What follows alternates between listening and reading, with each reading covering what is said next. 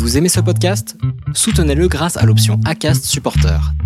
C'est vous qui choisissez combien vous donnez et à quelle fréquence. Cliquez simplement sur le lien dans la description du podcast pour le soutenir dès à présent.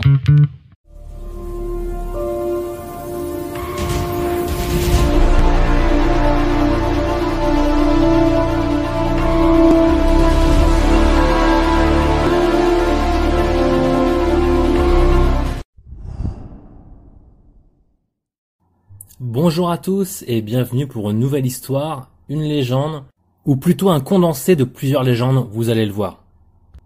Et je vous remercie beaucoup de suivre cette chaîne et n'hésitez pas à aller visiter le blog où il y a plus de 150 articles à consulter, vous trouverez forcément de quoi vous plaire.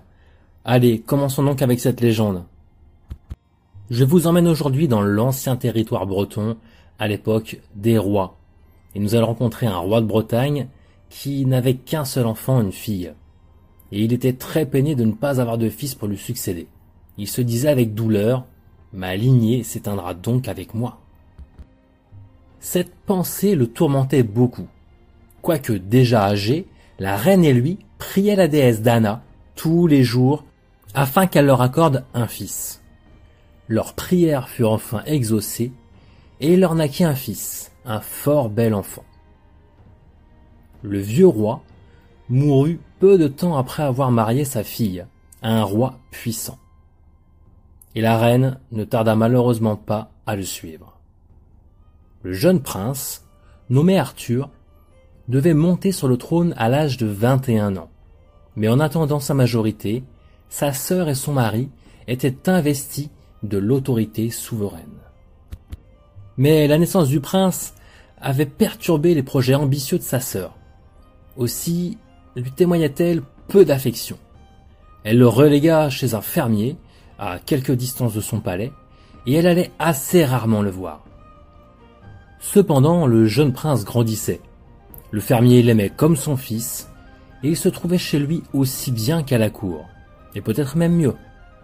Un jour, sa sœur vint le voir, et remarquant comme il avait bonne mine et promettait d'être fort et vigoureux, elle s'en effraya et dit au fermier que s'il mettait fin à la vie du prince, elle lui ferait don de la ferme, une ferme magnifique. Le fermier promit, mais il n'eut jamais le courage de mettre sa promesse à exécution. Il jura pourtant qu'il l'avait fait. Le jeune prince, déguisé à partir de ce jour en petit berger, en pâtre, allait avec les jeunes pâtres de la ferme garder les moutons sur la lande et il y prenait grand plaisir, chantant et jouant avec eux. Il y avait dans le troupeau une brebis noire, qu'il aimait par-dessus toutes les autres. Un jour, elle eut deux petits agneaux, l'un noir et l'autre tout blanc. La joie d'Arthur en fut très grande. Au coucher du soleil, quand le troupeau rentra à la ferme, il prit le petit agneau blanc dans ses bras et l'apporta au bercail. À partir de ce moment, ce fut son plus fidèle compagnon et son meilleur ami. L'agneau le suivait partout comme un petit chien. Parvenu à l'âge de 18 ans, Arthur se lassa cependant de cette vie et voulut voyager partir à l'aventure. Le fermier l'aimait beaucoup. Cependant, comme il craignait que sa sœur le voie un jour et ne vînt le reconnaître, il le laissa partir. Le voilà donc sur les chemins, allant au hasard, accompagné de son anneau blanc seulement. Un jour, en traversant une grande forêt, il rencontra un chasseur, suivi de deux chiens. L'agneau blanc s'effraya à la vue des deux chiens, et Arthur le prit dans ses bras. Le chasseur s'approcha de lui et lui dit Bonjour. Voulez-vous, jeune homme, me céder votre agneau blanc en échange de mes deux chiens Faites excuse, monseigneur, je ne veux pas céder mon agneau blanc répondit Arthur. Je vous donnerai encore mon marque, répondit encore le chasseur. Non, non, je ne me séparerai pas de mon agneau blanc. Et il le serrait contre son cœur. Il s'éloigna. Le seigneur le suivit en disant Ces chiens-ci, mon ami, vous défendront et vous tireront du danger, n'importe où. Je ne donnerai pas mon agneau, répéta Arthur. Et il continua son chemin. Cependant, il réfléchit bientôt et se dit Ils sont beaux ces chiens, ils ont l'air braves. Ils me défendront partout et me tireront du danger. Mon pauvre agneau, hélas, ne peut pas le faire. Et son arc aussi est très beau. Il a l'air efficace. Il faut que je fasse demi-tour et que je retourne lui dire que j'accepte. Et il retourna sur ses pas. Il se mit à crier. Seigneur, Seigneur, j'accepte marcher. Vos deux chiens et votre arc contre mon agneau blanc. Mais promettez-moi d'en prendre soin. Et ils firent l'échange. C'est promis. Les chiens s'appellent Brisefer et sans pareil, lui dit le seigneur. Arthur continua sa route, suivi de ses deux nouveaux chiens, de son arc sur l'épaule, tout fier de son marché. Vers le coucher du soleil, il rencontra une hutte de sabotiers dans le bois. Il y entra et demanda Ne connaissez-vous pas, dans les environs, quelque gentilhomme qui ait besoin d'un bon chasseur? Il y a, non loin d'ici, au milieu du bois, un château où réside un seigneur qui a constamment douze valets chasseurs, avec lesquels il parcourt tous les jours la forêt. Un de ces chasseurs l'a quitté hier. Et si vous êtes habile tireur, je pense qu'il vous prendra à son service. Arthur se rendit aussitôt au château, et le seigneur l'accepta, d'autant plus volontiers que ses deux chiens lui plaisaient beaucoup. Mais la cuisinière ne vit pas avec plaisir ce surcroît de meute, et par conséquent de travail pour elle, qui préparait aussi la nourriture des chiens. Et elle fit à Arthur un accueil peu gracieux. Ne vous fâchez pas, lui dit celui-ci. Mes chiens ne ressemblent pas aux autres chiens. Ils vous rendront mille services. Voyez plutôt. Ici Brisefer est sans pareil. Déplumez-moi vite ces perdrix-là, dit-il en pointant du doigt un groupe de perdrix à préparer sur la table. En un court instant, le travail fut fait. Et à partir de ce moment, les deux chiens furent les protégés de la cuisinière, et elle leur réservait toujours quelques bons morceaux. Tous les jours, Arthur, grâce à ses deux chiens, prenait à lui seul autant de gibier que les onze autres chasseurs ensemble. Aussi était-il dans les bonnes grâces de son maître. Mais ses compagnons ne l'aimaient pas. Ils étaient jaloux, ils ne lui voulaient aucun bien. Lorsque leur maître leur vantait son adresse, La belle affaire, répondait-il. Avec des chiens comme il en a, si nous avions ces chiens, chacun de nous en ferait autant. Un jour, ils enfermèrent Brisefer et sans pareil dans une des tours du château. Au moment de partir à la chasse, Arthur ne retrouva plus ses chiens. Il eut beau les siffler, les chercher partout, ce fut peine perdue. Il lui fallut donc partir sans eux. Mais à peine fut-il entré dans la forêt qu'il se vit entouré de toutes sortes de bêtes, loups, renards, sangliers, qui montraient les dents et semblaient tout disposés à le mettre en morceaux. Fichtre, se dit-il, je vais être dévoré par ces bêtes-ci. Ah, si j'avais eu brise-fer et sans pareil. Mais à peine eut-il prononcé leur nom que les deux chiens se trouvèrent auprès de lui. Loups, renards et sangliers déguerpirent au plus vite en les voyant. Ce jour-là, il prit encore, comme à l'ordinaire, quantité de gibier de toutes sortes. Et le soir, quand il rentra au château, ses compagnons furent bien étonnés de voir comme il était chargé. Comment se dirent-ils? Est-ce que les deux chiens se seraient échappés? Ils allèrent voir à la tour, Brisefer et son pareil étaient rentrés. Comment diable fait-il? Arthur, s'apercevant que ses compagnons n'étaient animés d'aucun bon sentiment à son égard, craignit quelques mauvais tours de leur façon et se dit un jour Je crois que ce que j'ai de mieux à faire, c'est de me sauver d'ici au plus vite. Il partit donc, au milieu de la nuit, emmenant ses deux chiens et le voilà encore errant à l'aventure, mais sans souci de rien, maintenant qu'il connaissait ce que valaient ses chiens. En passant par une forêt, il rencontra un cavalier, habillé de rouge, monté sur un cheval blanc. Le cavalier vint à lui et lui demanda Que fais-tu par ici avec tes deux chiens Ma foi, je cherche un maître. Tu es bon tireur? C'est précisément parce qu'on me trouvait trop bon tireur qu'il m'a fallu quitter le château où j'étais. Eh bien, veux-tu être le gardien de mon bois? Je le veux bien. C'est convenu. Voilà cinq sous que je te donne. Et si tu ne les donnes jamais tous les cinq à la fois, tu auras toujours cinq sous dans ta poche. Et quand tu voudras dormir, couche-toi à terre. N'importe où où tu te trouveras, tu te croiras dans un lit de plumes. Cela me plaît, dit Arthur, bien que c'était quand même quelque peu étrange. Puis, ils s'en allèrent, chacun de son côté. Arthur se mit à parcourir le bois accompagné de ses deux chiens, son arc sur l'épaule. Le gibier n'y manquait pas. Il en tuait à volonté. Mais il avait beau marcher, aller toujours plus loin dans toutes les directions. Il ne trouvait pas de fin en bois, impossible d'en sortir. Et il ne rencontrait ni habitation, ni aucun être humain. Enfin un jour, après avoir erré de la sorte longtemps, mais vraiment longtemps, il se trouva dans une grande avenue, pleine de belles fleurs aux parfums délicieux, et où les oiseaux de la forêt semblaient s'être tous réunis pour chanter et voltiger autour de ces fleurs.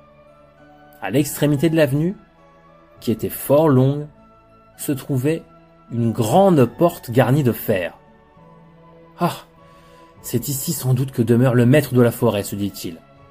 Je voudrais bien lui parler, car il me semble qu'il y a plusieurs années que je garde son bois, sans l'avoir vu une seule fois. Il frappa à la porte, on lui ouvrit. Il se trouva alors dans une grande cour de château, où il ne vit personne. Il remarqua une porte ouverte et il entra encore. Il se trouva dans une vaste cuisine, mais il ne voyait toujours personne. Est-ce que ce château est abandonné? se dit-il. Ma foi, je m'y installe alors. Il y avait pourtant un bon feu au foyer et un agneau à la broche. Quand Arthur jugea que l'agneau était cuit à point, comme personne ne paraissait, il le retira du feu. Il eut beau attendre, personne ne parut. Il se mit alors à manger de bon appétit, sans oublier ses chiens. Il trouva aussi d'excellents vins et fit un repas comme il n'en avait point fait depuis longtemps. Quand il eut fini, il fut bien surpris de voir une main de femme, mais il ne voyait absolument que la main, prendre un chandelier sur la table et lui faire signe de le suivre. Il n'avait jamais été peureux, mais n'ayant pas épargné le vin qu'il trouvait fort bon, il l'était moins que jamais en ce moment. Et exténué, il suivit, titubant quelque peu. Elle le conduisit dans une belle chambre, où il y avait un beau lit. Elle posa le chandelier sur la table, puis disparut. C'est vraiment étrange, se dit Arthur. Mais j'ai dû trop boire. Il se coucha et s'endormit sans tarder. Vers minuit, il fut subitement réveillé par un grand vacarme, et il vit dans sa chambre, autour de la table, trois créatures qui jouaient aux cartes. L'une d'elles dit tout à coup Je sens l'odeur d'un homme. Bah, lui dirent les autres. Comment veux-tu qu'il y ait un homme ici? Sois à ton jeu. il se remit à jouer. Mais un moment après, il se leva en disant encore Pour sûr, il y a un homme par ici, quelque part. Il regarda dans tous les coins de la chambre, puis dans le lit, et trouva Arthur qui se cachait de son mieux sous les draps. Quand je vous le disais, reprit-il, en le tirant du lit et en le montrant aux autres. Qu'allons-nous en faire? Ma foi, le faire cuire et le manger sur le champ. Nous avons fait un triste souper et c'est sans doute à cause de lui. Arthur n'eut pas le temps d'appeler au secours. Il y avait un feu d'enfer dans la cheminée. On suspendit le pauvre Arthur au-dessus sans qu'il fît entendre une plainte. Et quand il fut cuit, ce qui ne tarda pas, ils le mangèrent, s'en léchèrent les doigts, tant ils trouvèrent sa chair délicate. Puis, ils s'en allèrent. Aussitôt qu'ils furent partis, une belle princesse, ou plutôt une tête de princesse, car on ne voyait vraiment que la tête, entra dans la chambre. Elle chercha d'abord sur la table, puis sous la table, et dans tous les coins de la chambre, et finit par trouver un fragment d'os, pas plus grand que le petit doigt. Au bonheur, se dit-elle. Elle se mit à frotter cet os avec un onguent qu'elle avait, et à mesure qu'elle le frottait, l'os se recouvrait de chair, les membres revenaient peu à peu, et le corps se reconstituait, si bien qu'il se retrouva complet et aussi sain que jamais. Que j'ai bien dormi, dit Arthur en s'étirant les membres. Oui, dit la princesse, et si bien dormi que sans moi et mon onguent, vous ne vous seriez jamais réveillé.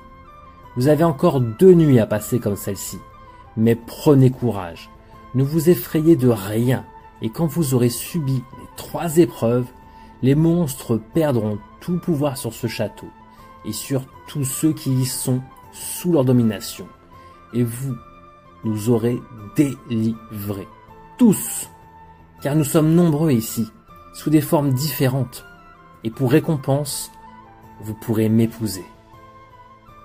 Car je suis l'une des plus belles princesses qui ait jamais existé. Arthur voulut tenter l'entreprise jusqu'au bout. Le lendemain, il passa la journée à se promener dans le château et dans les jardins, et le soir venu, après qu'il eut bien soupé, la même main le conduisit à la même chambre. Malheureusement, ces deux chiens ne purent le suivre. Il se coucha, mais ne dormit pas comme la veille. À minuit, les trois créatures arrivèrent encore et se mirent à jouer aux cartes. Je sens encore l'odeur de l'homme ici, dit la créature boiteuse. C'est depuis hier soir, répondirent les autres. Non, non, je vous dis qu'il doit y avoir encore un homme ici. Et il alla droit au lit, et il y retrouva Arthur. Comment? C'est encore le même? Celui que nous avons mangé hier soir? Comment cela peut-il être possible? Et ils se mirent à se le jeter de l'un à l'autre, comme une balle. Enfin, un d'eux le lança si violemment contre la muraille qu'il y resta collé, comme une pomme cuite. Le chant du coq se fit entendre, et à ce moment, ils s'en allèrent précipitamment. Aussitôt, la princesse entra encore dans la chambre, et cette fois elle était visible jusqu'à la ceinture. Elle se mit encore à frotter le corps d'Arthur avec son engan, et l'eut bientôt rappelé à la vie. Vous n'avez plus qu'une nuit à souffrir, dit-elle alors. Mais elle sera terrible. Ayez toujours bon courage, et tous vos maux et les nôtres aussi seront bientôt terminés. Et nous serons mariés, l'un à l'autre, et ce château, avec tout ce qui s'y trouve, vous appartiendra. Puis, elle disparut. Le jour suivant passa comme la veille. Arthur était décidé, il ne pouvait pas sortir du bois, il ne voyait pas comment le faire autrement. Et la nuit venue, il se rendit pour la troisième fois à la chambre d'épreuve. Hésitant, mais que pouvait-il faire d'autre? Il lui semblait qu'il était condamné à ce sort. Les trois monstres vinrent, comme les deux nuits précédentes, l'écartelèrent cette fois, le hachèrent menu, comme chair à pâté, puis le firent cuire et l'avalèrent jusqu'au dernier morceau, même les os. Au chant du coq, ils partirent encore en disant Ce doit être fait de lui pour le coup, même s'il est sorcier. Dès qu'ils furent partis, la princesse parut encore, et cette fois, elle était complète, des pieds à la tête. Elle se mit à chercher partout dans la chambre quelques morceaux d'Arthur. Si minime qu'il fût, elle finit par découvrir l'ongle de son petit orteil, et la voilà de le frotter avec son engan. Elle frotta tant et tant qu'elle le rappela à la vie pour la troisième fois. Victoire cria-t-elle alors. Nous sommes sauvés, les créatures n'ont plus aucun pouvoir sur nous et tout ce qui est ici vous appartient, ô prince courageux, jusqu'à moi-même. Et en même temps, on vit surgir de tous les côtés une foule de personnages de toutes conditions, qui venaient remercier leur libérateur, puis s'en allaient dans toutes les directions pour retourner dans leur pays. Quant à Arthur et la princesse, ils se marièrent et restèrent dans le château qui leur appartenait à présent. Ça pourrait être une belle fin de cet étrange conte breton. En fait, c'est une adaptation de L'homme et les deux chiens, que j'ai adapté avec un petit côté arthurien. Mais en réalité, c'est pas la fin de l'histoire. Moi, je vais m'arrêter là parce que ça fait déjà une vidéo de 20 minutes, ce qui est relativement long, surtout par rapport à ce que j'ai déjà fait précédemment. Mais vous pouvez retrouver la suite de l'histoire directement sur le blog. Je vous mets le lien de l'article en description. Et pour la prochaine vidéo, je pense que je reprendrai là où j'en suis pour vous raconter la suite. Allez, je vous dis à bientôt et surtout, portez-vous bien.